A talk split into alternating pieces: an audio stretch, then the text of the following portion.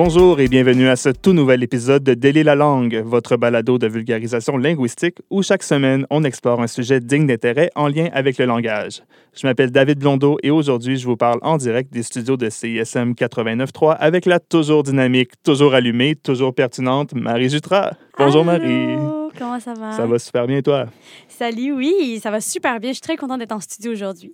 Donc, euh, aujourd'hui, David, on fait un deuxième is- épisode sur la francophonie des États-Unis. Donc, on avait déjà eu beaucoup de plaisir euh, l'an dernier à interviewer euh, Barry Ancelet, Oh oui. euh, qui a été vraiment un- une entrevue coup de cœur qu'on a eue ici à l'émission euh, dans le cadre de notre épisode sur le français en Louisiane.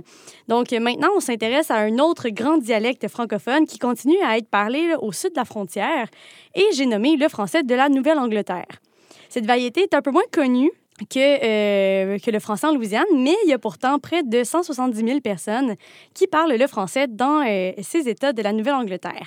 On va avoir la chance d'en apprendre un peu plus sur cette variété de français et de la communauté qui la maintient en vie avec Laura Demzé, qui est professeure de français à l'Université de la Caroline du Nord et qui est une spécialiste du français de la Nouvelle-Angleterre. Oui, vraiment, je sens que ça va être un- une entrevue fascinante. Euh, mais avant de commencer l'entretien, on pourrait prendre quelques minutes peut-être pour situer cette communauté-là pour notre auditoire. Quelle belle idée. Oui, donc premièrement, euh, c'est quoi la Nouvelle-Angleterre? C'est où exactement? Parce que quand on parle de français de la Nouvelle-Angleterre, on fait référence à la présence historique et contemporaine de la langue de Molière dans six États qui sont situés à l'extrême nord-est des États-Unis, soit juste en dessous du Québec. Donc les six États qui composent la Nouvelle-Angleterre sont le Maine, le New Hampshire, le Vermont, le Massachusetts, le Rhode Island et le Connecticut. Est-ce que c'est ce qu'on appelait autrefois les 13 colonies? Est-ce que c'est la même chose? Très, très bonne question. Euh, en fait, les 13 colonies, c'était un chapelet de colonies Un britanniques le long de la côte est du continent, là, mais ça allait vraiment plus loin dans le sud, jusqu'en Georgie, là, quasiment jusqu'en Floride. Donc ça, c'était les colonies britanniques qui, forment, bon, qui allaient devenir les États-Unis plus tard avec l'indépendance. Euh, mais la Nouvelle-Angleterre, ça correspond vraiment à la portion nord des 13 colonies. Donc, ce serait un peu anachronique de parler des 13 colonies pour mettre en contexte la communauté francophone euh, de la Nouvelle-Angleterre comme on la connaît aujourd'hui, parce que pour l'essentiel, c'est une communauté qui tire ses racines de l'immigration massive des Canadiens français euh, vers les États-Unis au 19e siècle et au début du 20e siècle. Donc, on n'est pas à l'époque de la colonie britannique lors de cette immigration-là. Les États-Unis ont déjà déclaré euh, leur indépendance. Ah, OK. Donc, si on résume rapidement là, le phénomène, euh, les historiens et historiennes estiment à 900 000 le nombre de francophones qui auraient quitté le Canada en quête d'une vie meilleure aux États-Unis, euh, principalement dans les États de la Nouvelle-Angleterre, justement. Donc, ces personnes venaient en grande majorité du Québec, mais aussi dans certains cas de l'Acadie et d'autres provinces euh, du Canada. Et en général, c'était des gens qui étaient issus des classes défavorisées de la société et des milieux agricoles ruraux. Hmm. Donc, il y a un débat, là, selon les recherches qu'on a faites parmi les historiens et historiennes, quant à savoir quelles ont été les causes économiques exactes là, qui ont mené à ce départ massif. Mais en général, on s'entend pour dire que c'était pour des raisons économiques que les gens migraient. Donc, la vie était, était dure au Canada, au nord de la frontière. Il n'y avait pas d'ouvrage. Puis, on a trouvé rapidement d'ouvrages aux États-Unis, notamment dans l'industrie du coton qui a connu une grave pénurie de main-d'œuvre à l'époque. Euh, donc, c'est comme ça que la communauté canadienne-française s'est regroupée dans les villes industrielles, principalement de la Nouvelle-Angleterre, notamment euh, à Lewiston, dans le Maine, et à Manchester, au New Hampshire. Euh, puis, ils ont formé des quartiers qu'on appelait les Petits Canada, où il y avait bon, les, l'Église catholique, les écoles, parfois comme même... la petite Italie. Comme, ben oui, exactement. Parfois même des journaux locaux en langue française. Donc voilà, ces quartiers-là ont connu leur apogée, mais bon, les communautés ont commencé à décliner au 20e siècle, surtout avec la grande crise économique des années 30. Voilà pour le mini survol historique. Ben, même si c'était un mini survol, je pense que c'était quand même euh, assez complet là, pour vraiment euh, se mettre en contexte. Donc, je pense que maintenant, euh, on est tous euh, prêts et prêtes à parler Oh de, oui. de l'état de cette communauté linguistique aujourd'hui. Et on peut maintenant sauter dans le vif du sujet avec notre invitée, Laura Demzé. Euh, elle est maintenant détentrice d'un doctorat de l'Université de la Caroline du Nord et ses intérêts de recherche portent entre autres sur les contacts entre les langues, notamment entre l'anglais et le français en Nouvelle-Angleterre. Bonjour Laura, Bonjour, ça va? ça va très bien et toi? Merci d'avoir accepté notre invitation. Oui. Ah, je suis super contente d'être là avec vous. Est-ce que tu peux nous parler un petit peu de ton parcours? C'est quoi euh, ton lien d'abord avec la, fran- la francophonie? Est-ce que toi, tu es issu euh, de cette communauté francophone de la Nouvelle-Angleterre ou est-ce que tu te qualifierais plutôt de francophile? Je suis plutôt francophile que francophone. Euh, en fait, je suis donc je suis américaine, anglo-américaine, euh, d'origine, d'héritage anglais euh, pour la plupart. Mais j'ai commencé à étudier la langue française quand j'avais 13 ans. Et puis j'ai continué, continué. J'étais fascinée par les langues, comme nous tous. Oui. Je suis devenue linguiste et euh, pendant le premier semestre de mon master euh, en Indiana, j'ai suivi un cours euh, où il fallait faire un projet sur une région ou un pays francophone et il y avait une liste de suggestions. Et j'ai vu la Nouvelle-Angleterre et Hmm. ça m'a vraiment intéressée parce que je, je dis que je suis du New Jersey parce que j'ai grandi, j'y ai grandi, mais je suis née dans le Maine et j'ai beaucoup de familles euh, au Massachusetts et dans le Maine aussi. Et donc, ça m'a vraiment intéressé. La, la région de la Nouvelle-Angleterre est très proche à, mon- à mon cœur. Donc, j'ai choisi de faire mon projet sur Hmm. cette région. Et pendant mes recherches pour ce petit projet, j'ai appris pour la première fois à propos de l'histoire, le, contexte historique que, tu viens de, euh, de, de résumer, David, très, très bien résumé. Euh, et c'était fascinant. Je, je ne savais pas qu'il y avait cette communauté francophone. Je ne savais pas qu'il y avait euh, tant de, de difficultés pour cette population francophone. Il y avait même le, le Ku Klux Klan qui était euh, actif Ah oui. euh, dans le Maine, surtout dans les années euh, 20 au, au 20e siècle. Et euh, donc, ça, ça m'a touché vraiment. Et donc, j'ai continué avec cette, cette idée en tête pour ma thèse de doctorat. C'était euh, au fond du cerveau euh, pendant tout- toutes mes années de, de master et de doctorat. Et enfin, je l'ai choisi pour, pour mon- ma spécialisation. C'est intéressant, tu parles un peu des difficultés de la communauté francophone en Nouvelle-Angleterre. Est-ce que tu peux nous en parler un peu davantage? C'est quoi le profil de cette communauté-là? Est-ce qu'on sait, euh, est-ce qu'on sait combien il y a de locuteurs et locutrices dans cette région? Oui, selon le, le recensus euh, ou le census des États-Unis euh, de 2019, il y a environ 200 000 francophones euh, dans tous les États de, la Nouvelle-Angleterre. Ça inclut des immigrés de France, des immigrés du Canada, des immigrés d'Afrique. Il y en a beaucoup, surtout à, à. Il y a une population africaine, francophone. Mais pour la plupart, euh, cette, euh, ces, ces deux- 200 000 personnes comptent les, les francophones américains natifs euh, qui a des, des ancêtres québécois, parfois acadiens, mais, mais pour la plupart euh, québécois. Donc, cette population était beaucoup plus grande il y a pas longtemps. En fait, il y a juste 30 ans, il y avait, en 1980, il y avait plus que deux fois la population francophone. Wow, OK. Wow. Et ça a été un Euh, déclin rapide. Oui, c'est un déclin assez rapide. Il y a plusieurs raisons pour cela. Vers 1960, il, il y avait des, des écoles paroissiales bilingues euh, qui étaient ouvertes pendant des décennies. Mais vers 1960, 1970, toutes ces écoles, ou presque toutes ces écoles, ont été fermées. Donc, il n'y avait pas le même, euh, le même soutien euh, institutionnel qu'avant. Et en plus, il y avait euh, des facteurs sociaux comme l'évolution naturelle d'une population immigrée. En fait, pour la plupart, Oui. une, une communauté d'immigrés, euh, ils perdent leur langue beaucoup plus rapidement que, que les, les Franco-Américains en Nouvelle-Angleterre, mais ils ont euh, réussi à garder la langue pendant deux, trois, même quatre générations. Donc, euh, ça, c'est euh, c'est pas normal, mais c'est- c'est super euh, intéressant et surtout euh, pour les linguistes.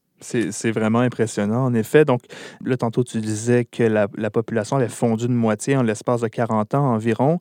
Euh, on en déduit qu'aujourd'hui, euh, ce qui reste là, de le noyau de francophones dans, dans les régions où le français était historiquement parlé, c'est surtout des personnes âgées.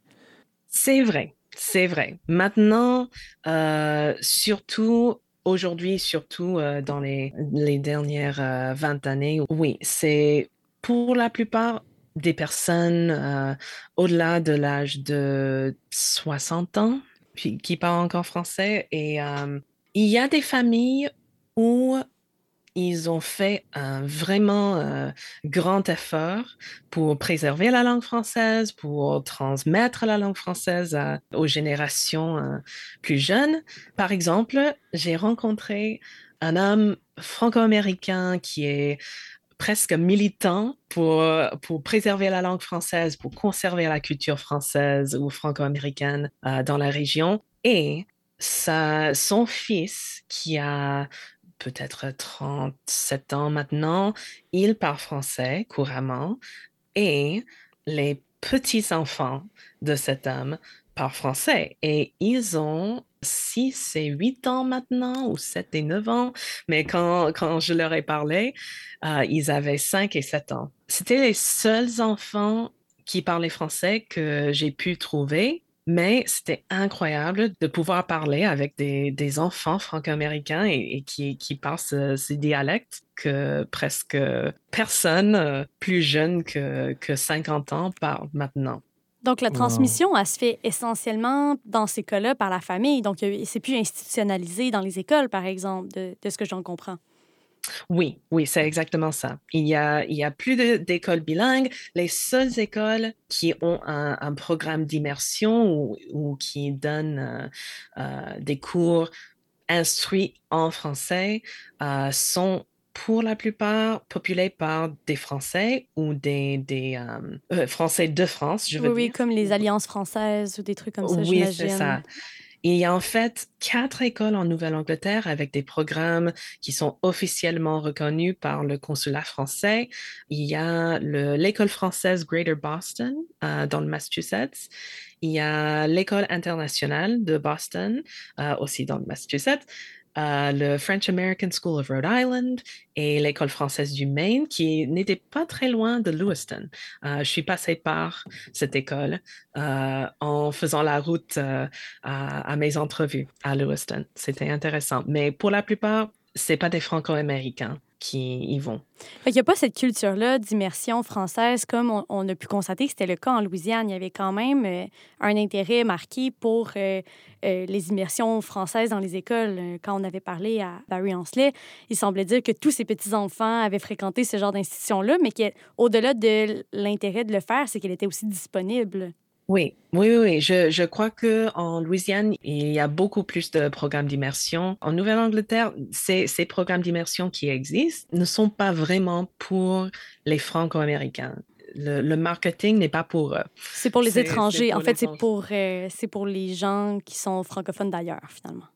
Puis, euh, si on, on, part de la sphère scolaire pour aller vers la sphère gouvernementale, est-ce que les, les, gouvernements des États de la Nouvelle-Angleterre ont instauré des mesures pour soutenir la vitalité du français sur le territoire ou pas vraiment? Malheureusement, il n'y a pas de mesures que je connais. Euh, c'est pas comme au Canada où le français est vraiment protégé et il y a un, effort pour préserver la langue. Au contraire, au début du 20e siècle, il y avait même des lois qui interdisaient le français euh, à l'école. Par exemple, dans le Maine, il y a eu le English Education Bill en 1919. Et donc, dans toutes les écoles publiques et la majorité des écoles privées, sauf les écoles paroissiales euh, bilingues, l'anglais, c'était la seule langue d'instruction. Et donc, le français était euh, seulement pour les cours de langue étrangère. Il y avait vraiment un réel désir d'assimilation qu'on peut voir euh, dans, oh dans ces projets de loi-là. C'est ça. Surtout à cette époque-là, il y avait beaucoup de xénophobie. Et donc, il y avait euh, ces efforts par le gouvernement pour américaniser tous les immigrants, tous les immigrés, euh, non seulement les, les, francophones, mais les, les Irlandais, les Italiens, tout ça. Et en plus, les Franco-Américains et les Irlandais aussi étaient catholiques. Et ça, c'était euh, peut-être une euh, sorte de menace, entre guillemets, pour certains groupes, certains groupes nationalistes, y compris le KKK. Et donc, euh, il y avait des, des, efforts officiels par le gouvernement de, de, de faire... Euh, euh, D'enrayer les autres. oui, de, de, réduire le rôle d'autres, des autres langues. Bon, on peut voir que ça a quand même bien fonctionné pour dans le cas de la Nouvelle-Angleterre, si on a vu une, une régression aussi marquée des, des locuteurs et locutrices mm-hmm. du français. Ultimement, l'objectif était quand même malheureusement atteint. Oui, pour la plupart, oui, mais ça ne veut pas dire que les Franco-Américains ont disparu et ça ne veut pas dire que la culture franco-américaine a, disparu. Tout à fait. Pas du tout. Les, Franco-Américains vont vous dire euh, qu'ils sont forts, ils sont vivants, ils sont dynamiques et ils sont là. Euh, pendant tout ce temps, ils ont euh, battu contre ces efforts. Et en fait, c'est vrai parce que si la loi, si le KKK avait plus de succès, il n'y aurait pas autant de francophones aujourd'hui et euh, même il y a 40 ans, en, dans mm-hmm. les années 80, euh, il y aurait beaucoup, beaucoup moins de francophones. ça demeure remarquable. Oui, c'est ça. Il faut mettre ça en contexte aussi que pour une communauté linguistique en, milieu archi-minoritaire, elle, a une, elle a une longévité qui est quand même très impressionnante oui, aussi. Puis même dans l'absolu, le nombre était quand même, quand même relativement limité aussi. Sur le plan linguistique, euh, toi qui as étudié la, question, euh, c'est quoi en fait les principaux traits du français de la Nouvelle-Angleterre, puis est-ce qu'il se distingue des autres variétés de français parlé aux États-Unis? Ah oui, donc euh, le français parlé en Nouvelle-Angleterre, c'est très très similaire au français du Québec de, des années ou du, du, 19e siècle, des années 1900-1910. Donc, il y a peut-être des traits qui vous sembleraient euh, très, très anciens, euh, démodés, quelque chose comme ça, je ne sais pas. Euh, mais il y a beaucoup de similarités au français de Québec d'aujourd'hui aussi. Sur le plan de, ou au niveau de, de la phonologie, il y a, comme le français du Québec d'aujourd'hui, il y a de l'affrication du t et de. Oui. Euh, il y a le relâchement des voyelles hautes. Euh, par exemple, je fais une visite au lieu de je fais une visite. On a le changement de A vers O, euh, comme je sais pas, comme, oui, comme on dit au Québec, la diphtongaison, la réduction des groupes consonantiques finaux. C'est un livre au lieu d'un livre. Et il y a aussi des réductions consonantiques euh, autre part. Par exemple, je, je parle plus français au lieu de je parle plus français. À chaque fois que j'ai entendu le, le, mot plus ou plus, c'était pu ou plus. Mmh Et il y a la suppression de, du L dans des pronoms euh, sujets comme il ou elle. Ça, mmh c'est. Euh, il fait, a fait. Ouais. Oui ce phénomène est présent dans, dans beaucoup de, de, dialectes français. finalement, j'ai l'impression qu'il n'y a rien de nouveau. C'est des traits qu'on reconnaît du français québécois. Il y a aussi euh, la, de la variation entre i et ig. Dans les mots comme famille et fille, il y a des dialectes en Nouvelle-Angleterre qui prononcent famille et fig. Ah, est-ce que c'est présent dans le français québécois? Hmm, Pas qu'on sache. Est-ce qu'on sait d'où ça vient? Est-ce qu'on a une idée? J'ai entendu ça, je, je l'ai entendu seulement à Manchester, dans le New Hampshire, où il y a, je crois, un peu plus d'influence acadienne. Donc, ça vient peut-être de l'Acadie. Et il y a aussi, ou il y avait peut-être, il y a des décennies, euh, de la variation entre V et W. Euh, dans des mots comme cheval, ça devient cheval. Euh, un grand classique. Un grand classique qui a donné naissance au mot joual aussi, selon certains. Ah oui? oui. Oui, donc c'est, ça vient d'un français assez rural, populaire, comme, comme tu as dit. il y a tous les trois airs euh, fricative uvulaire, le trill et le, le tap aussi. Dans le New Hampshire, c'était plutôt le euh, R apical, le R. Le bon vieux euh, R roulé là, pour les gens qui connaissent pas la, terminologie phonétique. Oui, peut-être pas roulé, mais que, comme le R espagnol. Oui, c'est ça. Oui, oui, oui, c'est ça. Et puis le R, un peu comme en France, c'était à Lewiston, dans le Maine, je l'ai entendu. Euh, j'aurais une question, en fait, euh, par rapport aux, Français du Maine. Tu mentionnais l'influence acadienne et euh, pendant mes recherches en préparation de l'émission, j'avais lu qu'il y a une communauté dans l'extrême nord du Maine, Madawaska, où, qui, selon bon, les, données linguistiques, est à courte majorité francophone. Est-ce que le français là-bas est davantage influencé par le, français acadien? étant donné la proximité avec le Nouveau-Brunswick, ou est-ce que c'est vraiment la même communauté que dans les autres régions? Nouvelle-Angleterre? C'est une très bonne question. C'est le, français de Madawaska, le, de la vallée Saint-Jean, c'est vraiment un autre dialecte. Et c'est un français très différent parce qu'ils sont toujours en contact avec les Canadiens euh, dans une manière, d'une manière que les communautés dans le sud de la, euh, Nouvelle-Angleterre ne sont pas. C'est une euh, proximité géographique, en fait. C'est une question principalement de, distance, non? Oui, je dirais, je dirais que oui. J'ai une collègue qui a fait sa thèse de doctorat sur la vallée Saint-Jean et le français de, de la vallée Saint-Jean.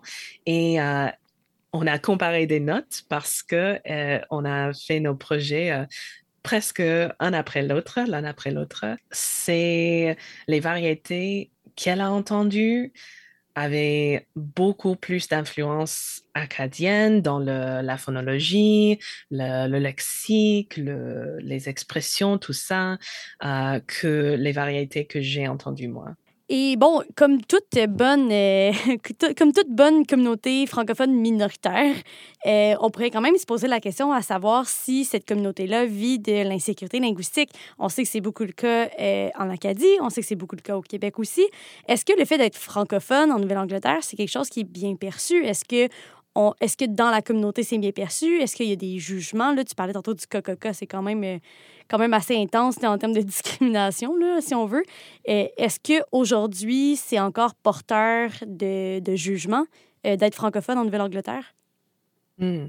C'est une bonne question. Alors, euh, oui, il y avait un peu d'oppression. C'était pas dans toutes les communautés qui avaient une présence du KKK, tout ça, mais il y avait un peu partout en Nouvelle-Angleterre, pendant peut-être le, premier siècle presque, que euh, les Franco-Américains étaient là. En Nouvelle-Angleterre, il y avait cette attitude envers les Franco-Américains qu'ils étaient pas sophistiqués, pas hmm. très intelligents, très ouvriers, pas raffinés, tout ça. Et donc, les Franco-Américains ont internalisé un peu cette attitude. Il y a ce, phénomène où si, si je suis le, premier à faire une blague envers moi-même, c'est mieux que si quelqu'un d'autre le fait. C'est un mécanisme de défense, dans le fond. C'est ça, c'est ça. Puis est-ce que c'est quelque euh chose que tu as observé dans tes recherches à toi? Est-ce que les gens semblaient dire « je suis pas un bon sujet pour ton étude étant donné que je parle pas bien » ou des trucs comme ça? On pourrait s'attendre à, à de, ce genre de commentaires-là que les gens pourraient faire envers leur propre usage, de dire « ah ben finalement, mon français à moi, c'est pas le vrai français, c'est pas un bon français. » Est-ce que c'est des commentaires que tu as entendus? Oui, parfois, il y avait presque personne qui, euh, qui hésitait euh, autant que ça euh, à participer dans mon étude, mais la majorité de participants étaient très anxieux et anxieuses de parler avec moi parce que la majorité ne parle pas français tous les jours et envers le, dialecte euh, lui-même, oui, il y a cette attitude de ouais, ok, on parle français, oui, mais on, est allé à l'école bilingue, donc on sait qu'il y a le français euh, plus correct de, France ou euh, même de, du Canada parce que les variétés de français monolingues sont un peu plus valorisées que leur, propre français. Donc, je, dirais que oui, mais ils sont très, très fiers d'être franco-américains et d'être euh, d'être dans cette euh, communauté. Donc, il y a peut-être euh, une bataille interne, je crois. C'est intéressant. Puis parlant du lien avec le, Canada, justement, est-ce que tu as parlé à des gens ou tu as entendu parler de familles qui avaient encore des liens familiaux avec des gens qui sont restés au Canada ou est-ce que ça fait trop longtemps pour que ces liens se soient, se soient maintenus selon toi?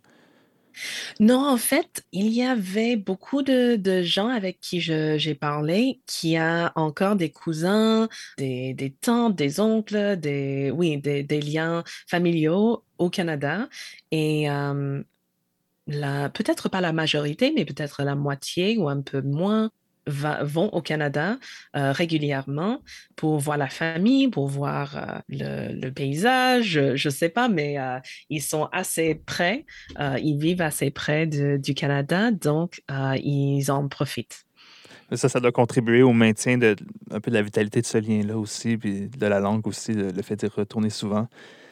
Probablement oui, oui en particulier pour ceux qui ont de la famille qui parlent français, oui, absolument. C'est sûr que c'est des liens qui, qui renforcent. Euh, puis aussi, veux, veux pas au-delà de ça, aussi, ça donne une utilité au fait de parler cette langue-là, de garder un lien familial oui, oui, oui. important. C'est vrai. Puis, est-ce que, est que tu dirais que, euh, somme toute, la variété de, ou les variétés de français, du moins, euh, de la Nouvelle-Angleterre sont bien détaillées, sont bien étudiées? Est-ce qu'il manque encore euh, des recherches à faire sur, euh, mmh. sur les Français de Nouvelle-Angleterre?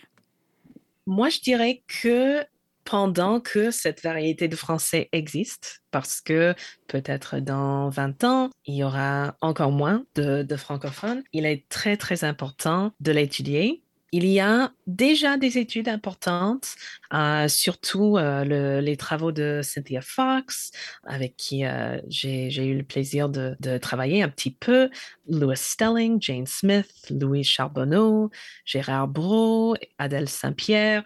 Il y avait des chercheurs qui ont fait des études importantes. La plupart des études faites avant euh, le 21e siècle étaient plutôt descriptifs, euh. Donc, il y a un besoin pour euh, plus d'études linguistiques très quantitatives et systématiques. Euh, donc, j'espère que je peux ajouter et je peux peut-être inspirer euh, d'autres chercheurs, euh, doctorants peut-être. J'étais inspirée par les, les thèses de doctorat que j'ai lues sur le français de Nouvelle-Angleterre. Il y en a plusieurs. Euh, les, les, thèses de doctorat dominent le, les recherches sur le français de Nouvelle-Angleterre, en fait. Ben, justement, parlons-en de thèses de doctorat sur le français de la Nouvelle-Angleterre. Est-ce que tu peux nous parler un peu de ton sujet d'étude, euh, de ta recherche, puis peut-être aussi des résultats, des choses que tu as, as notées?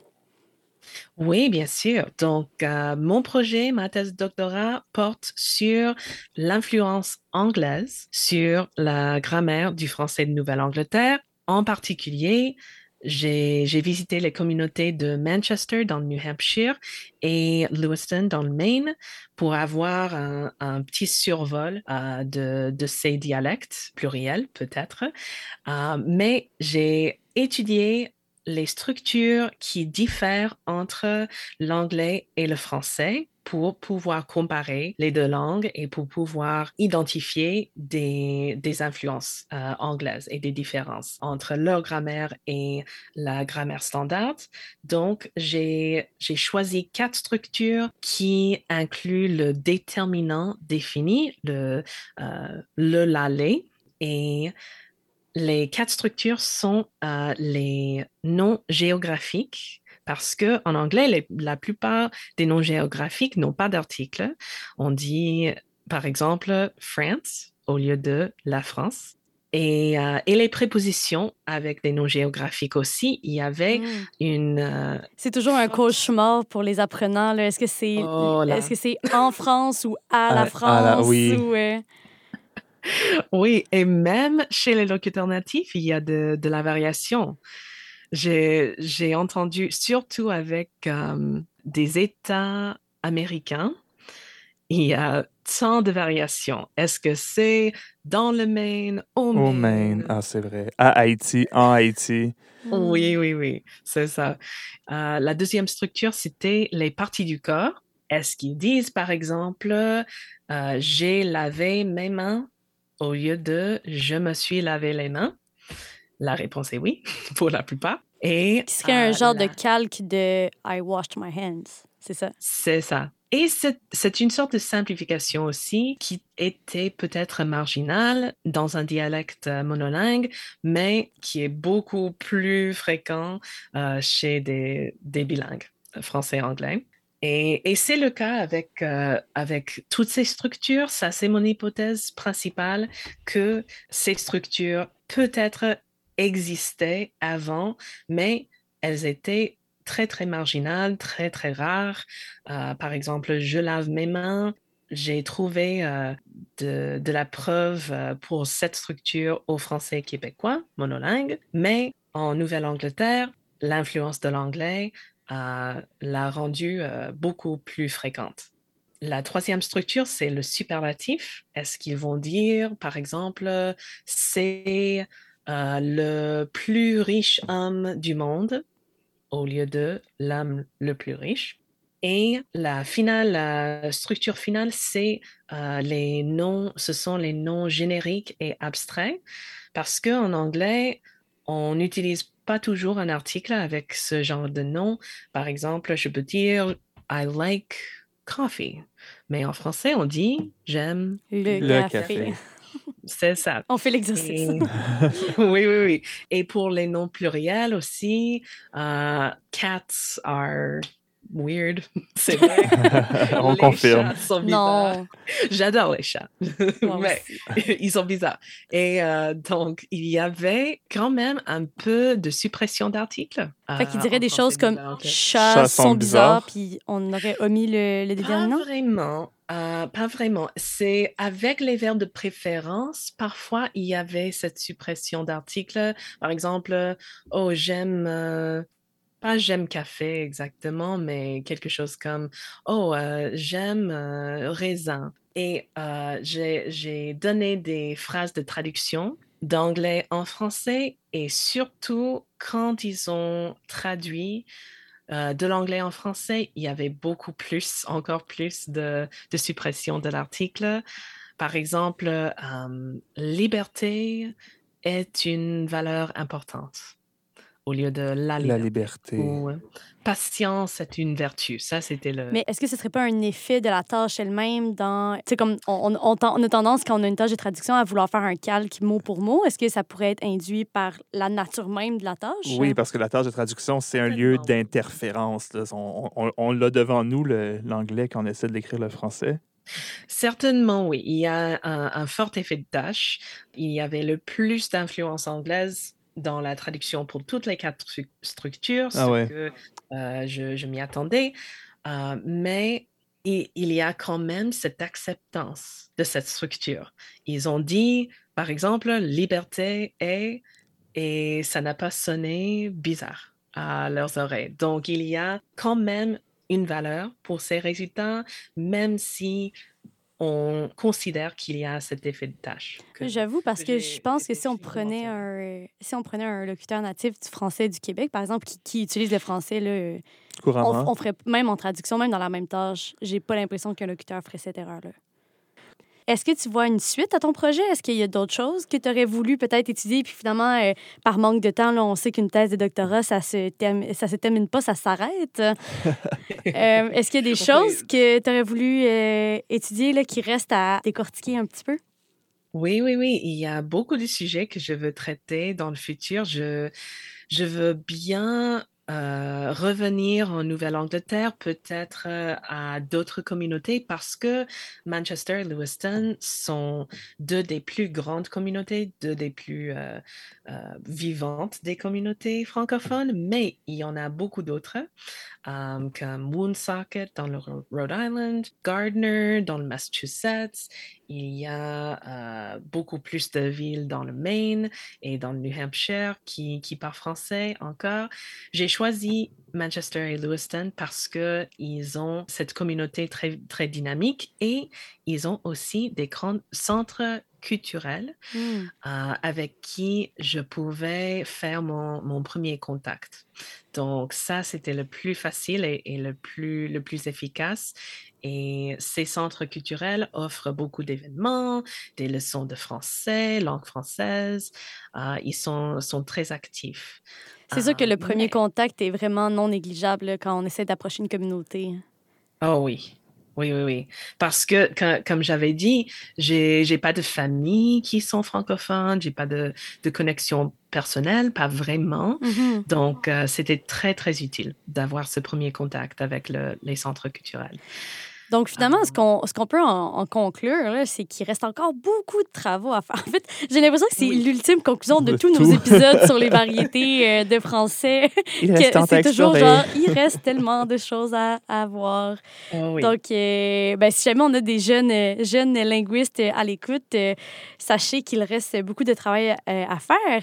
Et comme tu disais tantôt, Laura aussi, étant donné que c'est une communauté francophone qui a vécu une diminution là, en nombre assez importante, effectivement, ce serait intéressant de, euh, de la documenter le plus possible avant éventuellement que, euh, qu'elle, perde en, qu'elle perde en vitalité. Et pourquoi pas peut-être instaurer des nouvelles mesures d'aménagement linguistique pour justement essayer de rectifier un peu le tir puis de, de contribuer au bien-être de cette communauté francophone-là, qui sont en fait euh, nos voisins finalement. Nos voisins, nos cousins. oui. Merci beaucoup. Ça conclut notre, notre entrevue. Laura, merci beaucoup pour ton temps et ta générosité. Et euh, félicitations encore pour la fin de ton doctorat. C'est vraiment une grosse étape. Merci beaucoup, merci beaucoup, j'apprécie. Grand, grand plaisir d'être avec vous. Et c'est déjà tout pour cet épisode sur le français de la Nouvelle-Angleterre. Merci d'avoir été avec nous. Vous pouvez écouter et réécouter tous nos épisodes sur cism893.ca ou encore en format balado sur votre application de balado-diffusion préférée. Vous pouvez aussi nous suivre sur Facebook pour rester à l'affût de tous nos prochains épisodes. Il suffit de chercher Délier la langue, en espérant vous retrouver à nouveau dans un autre épisode à très bientôt. Salut!